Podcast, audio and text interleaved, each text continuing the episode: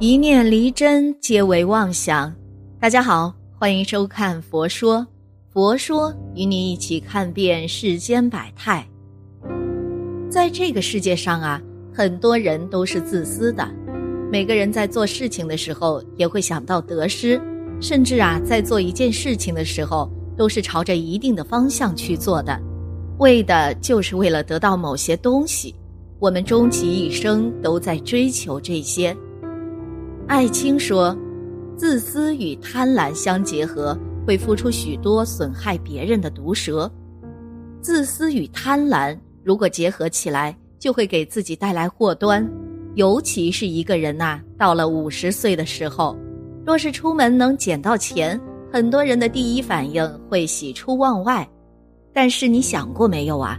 也许这种飞来横财和飞来横祸有着密不可分的关系呢。”毕竟上天不会无缘无故掉馅儿饼的，捡钱这件事大有讲究，乱捡钱或是捡了钱一直放着没用，可能会影响到自己今后的运势。那么在路上捡钱会发生什么呢？下面啊，我来给大家讲一个发生在我们身边的真人真事。哎呀，这是什么呀？金灿灿的，难道是金的？张丽眼前闪过一道光亮，她捡起来，果真是一个金镯子，上面还有金匠世家的刻印呢。掂量着这个镯子有二十多克，大概值一万元吧。张丽掐掐自己大腿，这是真事情，发大财了。她四下观望，赶紧把镯子放到兜里，又在兜上按了按，生怕丢了。这时候过来了一个小姑娘，她满脸颓丧。大姐，你看到金镯子了吗？我丢了一个金镯子，我没有离开这里，所以我怀疑掉到这里了。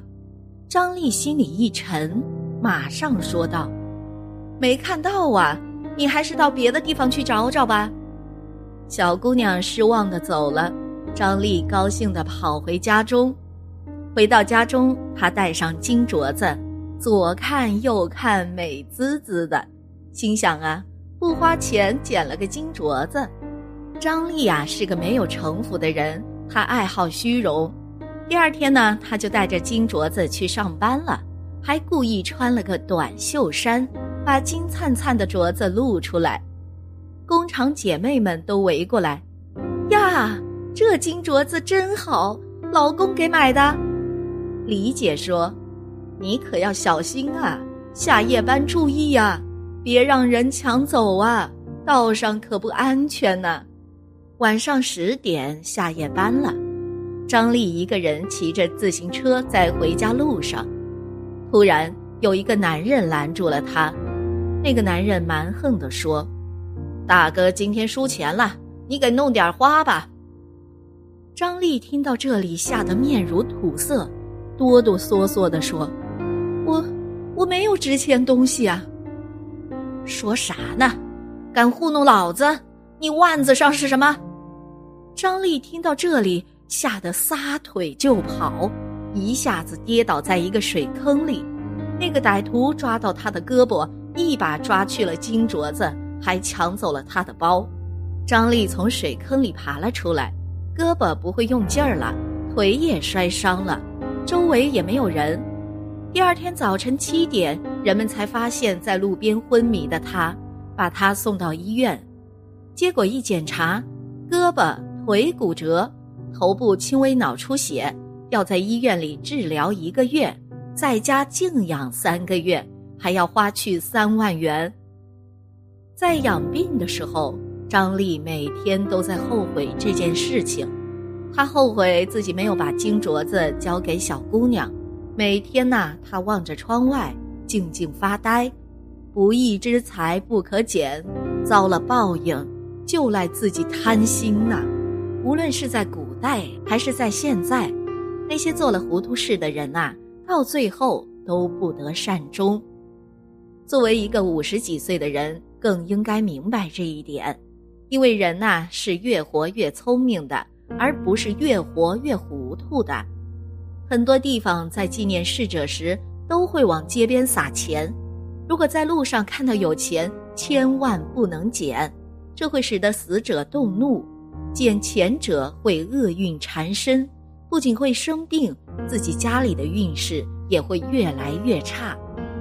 人过五十，这三种钱不能捡，否则影响福气。折成三角形的钱，医院附近的钱，路边被折成三角形的钱，跟用线包着的钱，或是用线包着的钱，千万不要捡。在民间一直有一种说法，亲人患了重病或者倒了大霉，可以从患病人身上。取下指甲或者头发，用钱包裹住，夜晚找一个十字路口丢下。民间认为十字路口常常有鬼徘徊，意思呢是让鬼带走霉运。还有一种意思是把自己的倒霉运和身上的脏东西给丢到路中间。谁如果捡到这个钱呐，这层关系也就自然转嫁给了他。破解方法。直接烧掉，并且当天去人多的地方，电影院、商场、学校这些地方人多且阳气重。时候扔小钱，及时花掉。时候扔回一些小钱，如实一百元扔回一角，且当天捡到的钱一定要当天拿出去花的一分不剩。而且呀，还得精确算着来花，例如一百就只能照准了一百花，不能花九十九块九，也不能花一百零一块。还有就是，只能买那些吃的用的，绝对不能用这个钱买衣服。买了衣服就等着霉运不断吧。民间讲究里啊，有人生病了，或者说是运气一直都不太好。可以从患病人身上取下指甲或者头发，用钱包裹住，或者把自己口袋里的钱拿出来，在夜晚找一个十字路口丢下，丢在地上，这样等到别人把钱捡走了之后，病或者是不好的运气就会转移到捡钱的人身上。所以呀，你在路上捡到的钱很有可能是别人故意丢掉的。要是捡起来不赶快花掉，那么就可能会生病或者是走霉运。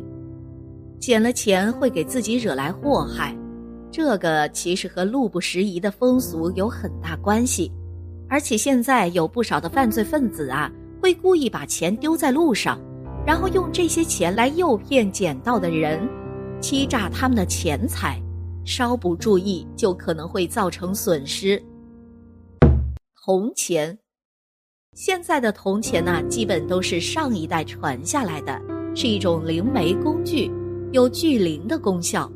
不清楚来历的铜钱呐，还是不要捡为好。捡钱是否不吉利呢？在命理学上，捡钱和掉钱也是有特殊含义的。如果一个人丢了钱，那么这就是破财消灾的意思，意味着丢掉的钱是为了挡住即将要降临的灾难。那么，如果捡到了钱，是否会不吉利呢？这个呀，还是要根据捡钱之人最近的运势再来做判断了。每天呢，都有人在捡钱，并且捡钱后的运势也不尽相同。如果你在自己运势好的时候捡到了钱，那么就说明啊，你要发大财了。如果你运势不好，还捡到了别人挡灾的钱，这之后啊，可能会更加倒霉。所以说，捡钱也是有风险的，有时候会将灾祸带回家，给我们的家庭带来许多灾难。早晨捡钱，清晨是一天的开端。如果能够在大清早捡到钱呢，那说明你的财运不错。虽然捡到的钱不一定能够据为己有，但是在接下来的一段时间啊，你的财运就会慢慢的发生变化。收入会逐渐的增多，并且参与投资理财能有所收获，跟别人赌博呢也有极大的可能会赢。